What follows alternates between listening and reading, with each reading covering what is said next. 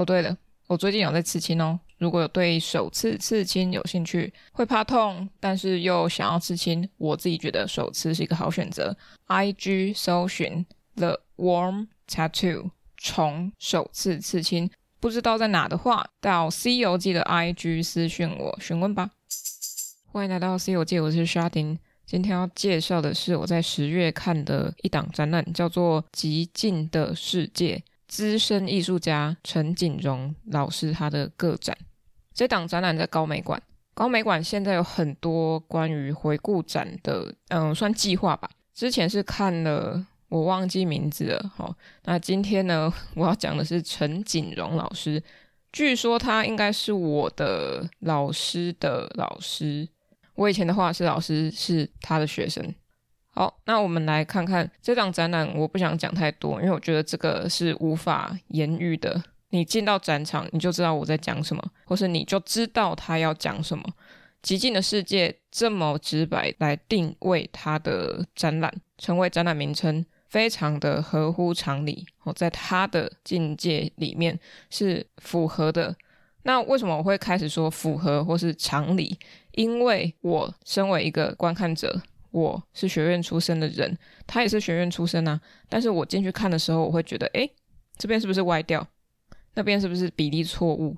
当你陷入这样思考的时候，那你可能就没有办法好好的看画，因为他画的都是超现实的东西。虽然它的比例可能不是为了超现实而刻意调整的，不算在一般我们常看到的那种比例上，但是它的超现实是后来叠加或是铺排怎么样组成画面的时候一个非常大的重点，也是这样的重点。让他的极尽的世界的极尽感可以在更高几层。极尽的世界完全反映了他自己内心的状况，但是在我还没看他在现场展场里面放的那个纪录片的时候，我以为他是一个非常不讲话的人，可能安静到一个爆炸。最近呢，我听了一集 True Crime，呃，是就出快这个 Podcast 频道，他们有一个有一集啦，在讲。一个叫做什么阿静吗？小静还是什么？忘了，我又忘了。我今天才听而已。这个人他在山林里面、树林里面自己自居好久一段时间，我就会觉得说，他如果来陈景荣的展览看，他一定会很开心，因为没有人可以跟他讲话，或是没有人要跟他讲话，或是这个作品他不会有想要跟他对话的空间。或是作品归作品的世界，我归我。哦，我只是一个从一个很像水晶球在看陈景荣作品的一个概念，就是他的世界可能跟我们是无法连接上的。所谓的无法连接，是因为我们可能都是一种热络的在互相的互动，但是他可能就不想要跟别人互动，或是在这个世界里面的人。虽然看起来有交集，或是他们同为一个画面里的主体，但是他们可能没有互动性。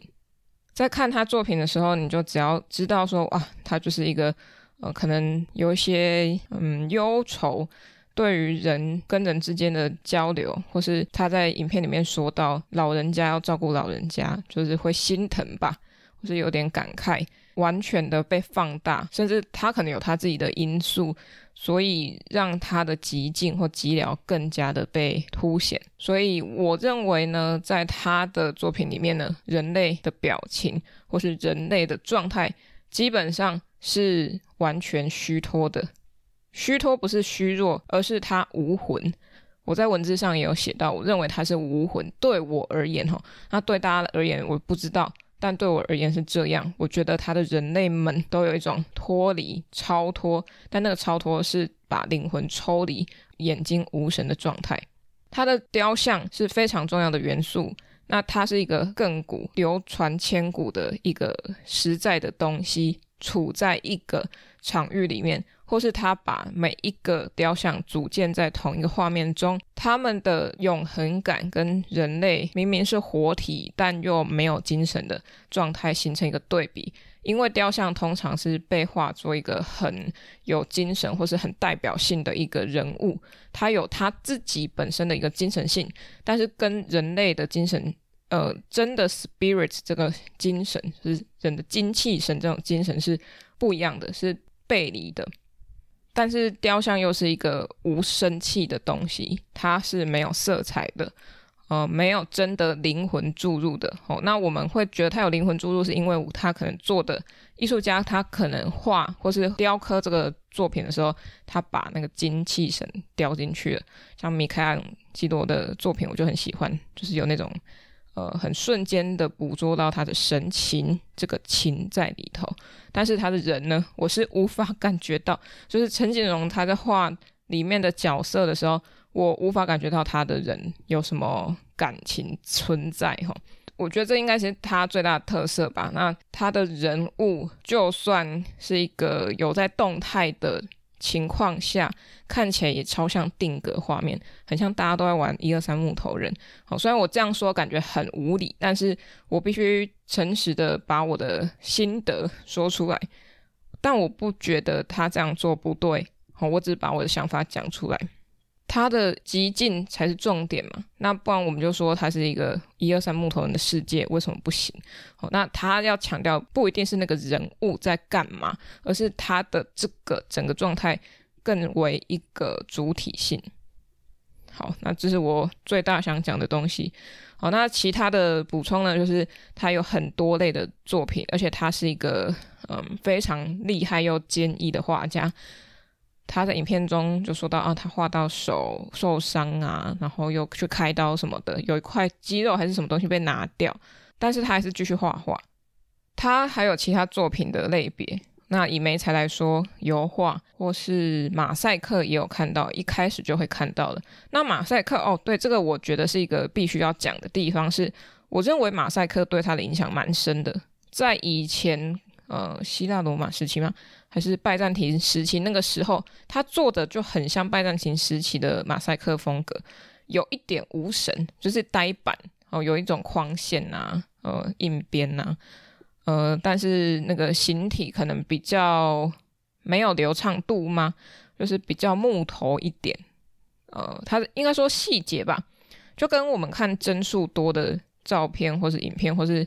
呃，帧数少的那样子的感觉是不同的，流畅度，他的马赛克就有点僵硬，但是我觉得他马赛克反而比绘画作品有一点精神，或是有一种灵气在里头，就不是完全的死人脸。如果说直白一点的形容，白话的形容就是死人脸。但是他的马赛克，我觉得是蛮有趣的，因为他还做了免费的马赛克的壁画，去给好像是什么基督教医院还是什么，就是免费的提供给他们。哇，这个心力真的是很值得敬佩啊！就是你无酬无偿在这里做这些事情，然后换来的是一个成就感吧。好，那还有像湿壁画啊，或是哦，像他有在陶瓷上面彩绘，或是其他的版画等等的，我觉得很有趣。就是他终其一生都在做艺术，只是艺术的媒材种类不同，但它其实都在做同样的事情。它的画面其实都在呈现同样的画面，除了是送给别人的东西之外，他的东西他自己想做的东西都很一致，不是说。没有改变，是很一致，东西很近、沉静，或是处于一个趋于静止的状态，可能剩下零点零零零零几的公里数，就这样而已。哦，我在文章里面忘记写到马赛克这一段哦，所以你们有听到就有听到，没有听到啊就没听到。好，那他的作品就是一个灰蓝色调的整体，或是比较普普味的一些颜色。我的 IG 上面都有图片，大家可以配合着看，就这样。好，那我们今天的《C 游记》就到这边。好，补充一下，我现在录音的时间呢是十月十七日。陈景荣老师他是十二月二十八号生日，他目前是八十八岁。哦，我现在还看到他的记录是，他现在是八十八岁。他是彰化人，然后在师范大学美术系，然后去日本武藏野美术大学、东京学艺大学。东京艺术大学壁画研究所硕士，一九八六年后长期旅居法国巴黎，油画为主，他是超现实主义的。好，那就是这样补充到这里。有点相反的讲，就这样。好，拜拜，各位各位，喜欢《西游记》的话，可以到脸书、IG 搜寻《西游记》，C 是大写的 C，那请认明 logo 是绿色微笑的毛毛虫，那就是我啦。想听最新一集的《西游记》，可以到各大平台，像是 First Story、KKBox、Spotify、Apple Podcasts 或 Google Podcasts 免费收听哦。想与我互动私讯或者聊天，可以到 IG 上找我，搜寻《西游记》。欢迎各大单位合作邀约，信箱请看下方资讯栏喽。那我们下一集《C 游记》再见，拜拜。